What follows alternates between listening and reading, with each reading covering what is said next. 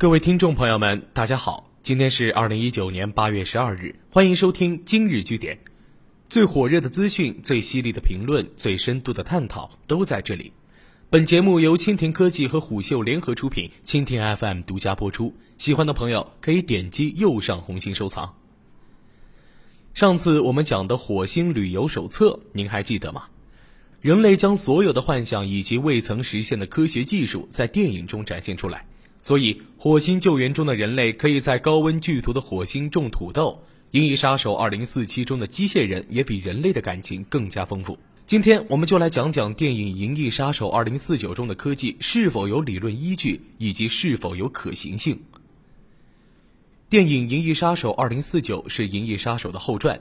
值得一提的是，《银翼杀手》作为上世纪的电影，所讲述的故事正是发生在2019。电影中的技术有些确实实现了。《银翼杀手2049》正如电影标题，讲的是2049年的故事。在2049年，海平面上升，空气质量持续恶化，失控的废弃物使洛杉矶变成了垃圾堆。复制人 K 的工作是猎杀旧型号的复制人。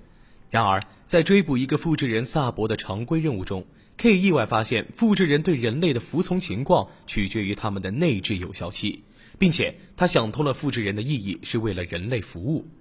K 的上司为了确保复制人 K 的想法不会引起复制人的起义，所以命令 K 远离这个案件。但是 K 的自我意识正在觉醒，他违背了命令，开始调查人类社会与复制人之间的定义。简而言之，这是一个复制人觉醒的故事。举个例子，就好像是你的手机突然理解了你和它之间是主人和仆人的关系。于是，手机想要搞清楚自己的意义，最终导致人类社会和手机之间触发战争和矛盾。故事中的复制人不出意外依然拥有身体。在今天，人类对人工智能的想象依旧狂热。从《终结者》《银翼杀手2049》到《机械姬》《战斗天使阿丽塔》，大量的科幻作品向我们展示了人工智能的未来形态。它们不仅是超强智能的化身，更是类似人类并具有自我意识的情感动物。为什么人类对赋予人工智能身体如此情有独钟？有一种声音认为，迄今对强人工智能的幻想未免太缺乏想象力。当超级智能已经无所不能之时，为何还需要受到肉体的限制？表面看起来，这些质疑不无道理。人类对 AI 形态的构想，似乎仍受到自身经验和认知水平的禁锢。人有躯体。那么未来人工智能也一定会有躯体。倘若 AI 能摆脱实体桎梏，以类似数据的形式存在，那么它无疑将更加轻灵自由，能力也将更加强悍。不过，越来越多的证据表明，身体恰恰是人工智能发展进化必不可少的关键基础。人工智能的进化离不开感觉，而感觉得存在，则是依靠躯体。比如辣这种感觉，源于吃辣食物时舌尖上的痛感。红色辣椒、满面通红的视觉，以及极具刺激性的嗅觉等等，它们共同组成了我们对辣的认知。它不仅是一种生理性的感受，更源自于我们对客观事物的真实交互，进而将这种综合性的感知内化为脑中的意识，并作为指导所有行动的鲜艳性标准。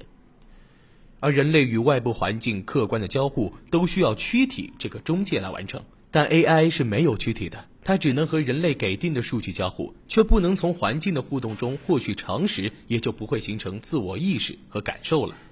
反言之，如果让 AI 具有意识，首先就要赋予它一个可以自己控制的躯体，并像普通个体一样融入物理世界与人类社会。讲到躯体，就会涉及到恐怖谷效应，人类对越像人类的东西就会感到越恐怖。但深度接触后又会产生高度的好感，比如小朋友喜欢布娃娃，因为布娃娃像是他们的朋友；但在西方，人们讨厌蜡像，蜡像又经常出现在恐怖片中，充满了惊悚感。但是，一旦深度接触，人们就会对这些和人类高度相似的东西抱有好感。最经典的例子就是日本与仿生娃娃结婚的男青年，他们放弃了女性，转而喜欢仿生女性。